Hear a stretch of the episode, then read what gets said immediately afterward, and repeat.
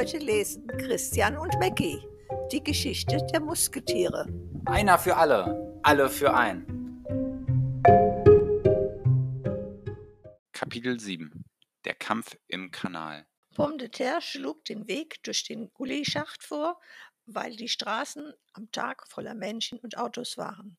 Picantou und Gruyère waren mit dem Plan einverstanden, auch wenn sie keine Ahnung hatten, wie es in einem Gully genau aussah. Gruyère wusste es nicht, weil er, nicht, weil er sich nicht daran erinnerte. Und Picantou hatte zwar schon einen Gullydeckel von außen gesehen, aber noch nie einen Gully betreten. Die Ratte und die Kneipenmaus waren Picantou durch das Abflussrohr in den Innenhof gefolgt und vor dort durch, den Torein, ein, durch die Toreinfahrt auf die Straße. Alles cool, Jungchens. Habe ich schon zigmal bereist. Erklärte Pomme de Terre, als sie endlich von dem runden Gullideckel in der Deichstraße standen. Er schlüpfte durch einen der vielen Löcher, bevor Picantou ein paar Fragen über mögliche Gefahren loswerden konnte. Er versuchte durch das Loch zu schauen, um die Lage einzuschätzen.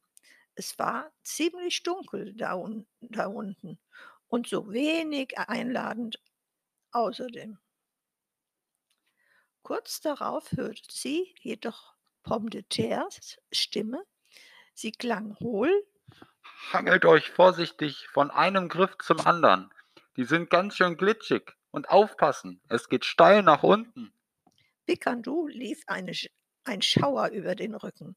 Noch war es nicht zu spät, wieder nach Hause zu gehen.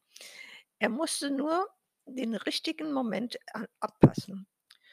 Sobald die zwei im Gully waren, sie, würde er ihnen zurufen, dass er noch etwas Dringendes zu erledigen habe. Geh du ruhig vor, sagte er höflich zur Ratte. Gruyère kroch durch das Loch und plötzlich fühlte Picantou einen Ruck in seinem Schwanz. Bevor er sich versah, wurde auch er in die Tiefe gezogen. Hey, stopp, lass los, rief er Gruyère zu. Ohne dass Picantou es bemerkt hatte, hing sein Schwanz spitze durch, den Gulli, durch ein Gulliloch und Gruyère hielt sich daran fest. Entschuldigung, rief Gruyère und ließ seinen Schwanz los. Doch da war es schon zu spät. Mit aller Kraft versuchte Picantou, sich noch an den kleinen Moosen festzuhalten, die auf der äh, Innenseite des Deckels wuchsen. Die Moosen lösten sich und mit zwei Moosbüscheln in den Pfoten stürzte Picantou weit, weit hinab in die Tiefe. Sein Schrei hallte durch den Schacht und er klatschte auf etwas, das sich nicht, das sich sehr kalt und schlammig anfühlte. Als er die Augen öffnete, war es, als ob er sie noch immer geschlossen hielt hätte. Nicht einmal die eigene Pfote konnte er erkennen. Hilfe, rief er ängstlich, aber niemand antwortete. Das Schlammige, in dem er saß, fühlte sich eklig an. Wahrscheinlich holte er sich in dieser Suppe gerade ein paar hübsche, ansteckende Krank Krankheiten. Er sprang auf und rutschte sofort wieder aus. Eine Pfote griff nach ihm. Pass auf, Alter. Der Boden ist Büschen klackermatschig. Büschen, ja, hamburgerisch. Ähm, Picantou zitterte. Das ist eklig und unheimlich. Ich will sofort wieder. Wo seid ihr? rief Gruyère.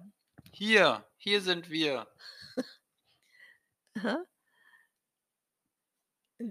antwortete Pomme de Terre.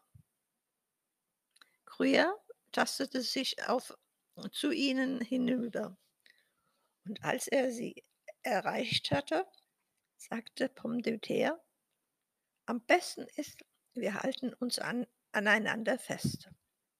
Er stupste Picantou in die, so in die Seite und reichte ihm seine Schwanzspitze. Und Gruyère hielt und Gruyère, halte du dich an Picandus fest. Also. Unwillig ergriff Picandou die Schwanzspitze. Ich will aber nach Hause, sagte er kläglich. Pomme de terre tat so, als hätte er ihn nicht gehört. Immer mir nach, Leute. Wir müssen hier lang. Niemand sah, wo er hin, hinzeigte, aber sie hielten sich dicht hinter ihm und leise schimpfend warte, wartete Picandou zwischen den beiden durch die Dunkelheit und den Schlamm. Nach vielen zähen Minuten sahen sie einen matten Lichtstrahl in der Ferne. Weit über ihnen lag ein Gullideckel. Im Lichte erkannten sie, dass der Tunnel sich verzweigte.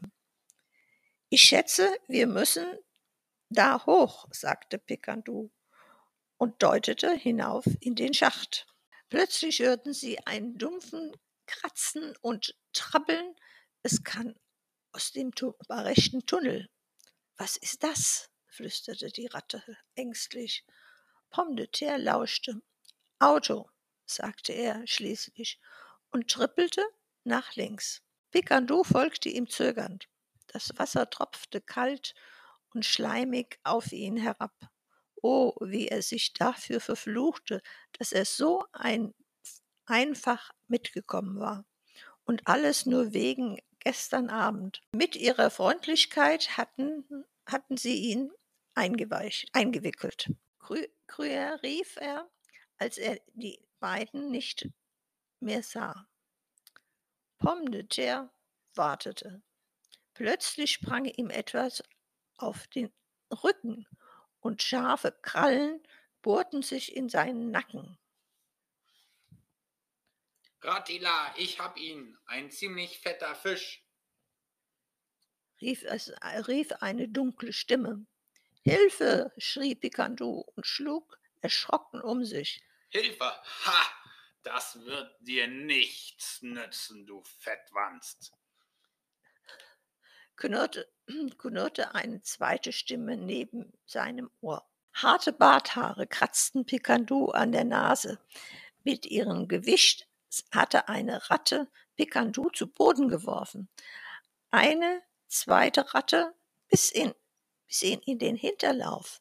Und dann merkte er plötzlich, wie sie losließ. Gruyère, Reservoir und Pomme de terre hatten seinen Hin Hilferuf gehört. Jetzt kamen sie auf ihn zugeschossen und warfen sich auf die angreifenden Ratten. Fellbüschel flogen durch die Luft, ein Kreischen und Zischen hallte durch den Gang.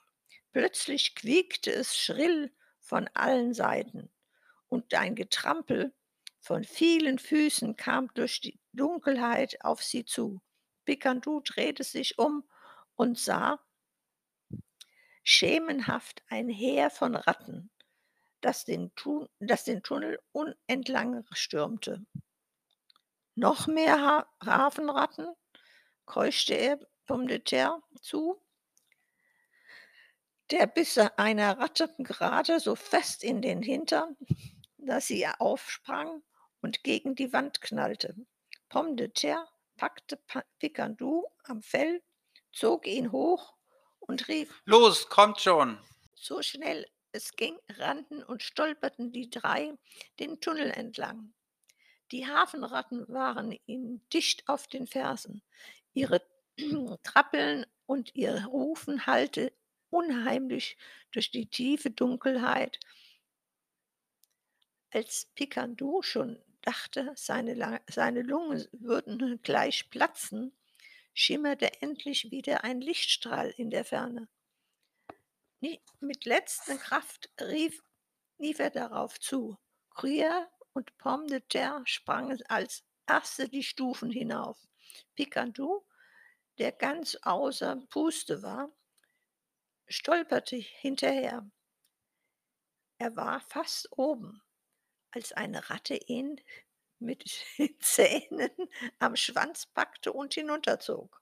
Blitzschnell war Pomme de terre an seiner Seite, bis die Ratte die in die Nase und rief, Lass ihn gefälligst los, du Krötengesicht. die Ratte ließ Pikandou mit einem Quetscher los und wollte sich mit gebleckten Zähnen auf Pomme de terre werfen. Doch Pomme de terre versetzte ihr einen Stoß und die Ratte stürzte die Stufen hinab in die Tiefe. Schnell packten Pomme de terre und Crier die dicke Maus an den Pfoten und zog, zogen und schoben sie durch das ein Loch in den Gullideckel. Picantou atmete schwer. Sein Herz klopfte in seinen Ohren, aber es blieb keine Zeit zu, für ein Erholungspäuschen. Er hörte deutlich das Kratzen und Quietschen. Die Rat Rattenmeute war schon auf den Stufen. Gleich würden sie oben sein. Pomme de terre sah sich, sah sich um. Sie befanden sich auf einer steilen Pflastersteinstraße mitten in der Hafen City. Lange, elegante Häuserreihen aus viel Glas und dunkel geschliffenen Steinen säumten die Straßen. Aber nirgends gab es ein Versteck auf oder eine Ecke, hinter der sie sich hätten verbergen können. Pomme de terres Blick fiel auf eine Regenrinne. Da rein und dann nichts wie hoch. rief er und sprang über, den, über die Straße auf das Haus zu. Diesmal folgte Picantou sofort. Hier ging es um das nackte Überleben. Jeder Protest wäre unnötige Energieverschwendung. Irgendwie würde er es trotz Bäuchlein schon die Rinne hinauf schaffen.